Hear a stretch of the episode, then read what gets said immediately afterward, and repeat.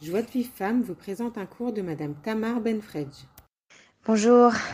Bisro Tarafouachinema de tous les malades du peuple d'Israël, qu'Akash Baruch il efface le coronavirus de la surface de la terre, si Dieu veut, Amen.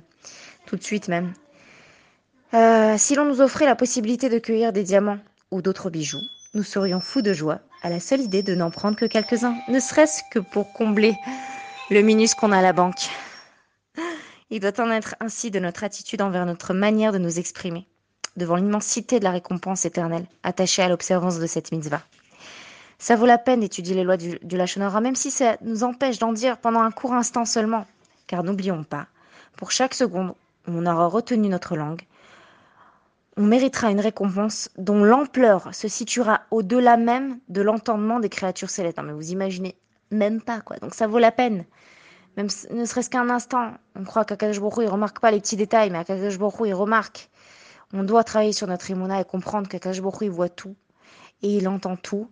Et euh, ce qu'il y a dans notre cœur, non, non, penser dans notre inconscient, il sait tout. Bien qu'on le sache consciemment, malgré tout, on a toujours peur, on s'imagine que c'est nul, c'est nul ce qu'on fait. Alors que non, chaque pas est important. N'oublions pas qu'à l'époque de Achav, l'idolâtrie était quelque chose de très courant. Malgré tout, ils ont gagné la guerre. Pourquoi? Parce qu'ils ne disaient pas du Hachonara sur eux. Alors qu'à l'époque de Shaoul, ils ont perdu la guerre. Bien que même les jeunes enfants étaient versés dans l'étude de la Torah, ils n'ont pas eu le mérite de gagner la guerre à cause du Hachonara qui se répandait entre eux. Voilà. Désolée du dérangement et euh, bonne journée et euh, surtout Shabbat Shalom. Recevoir les cours Joie de Vive Femme, envoyez un message WhatsApp au 00 972 58 704 06 88.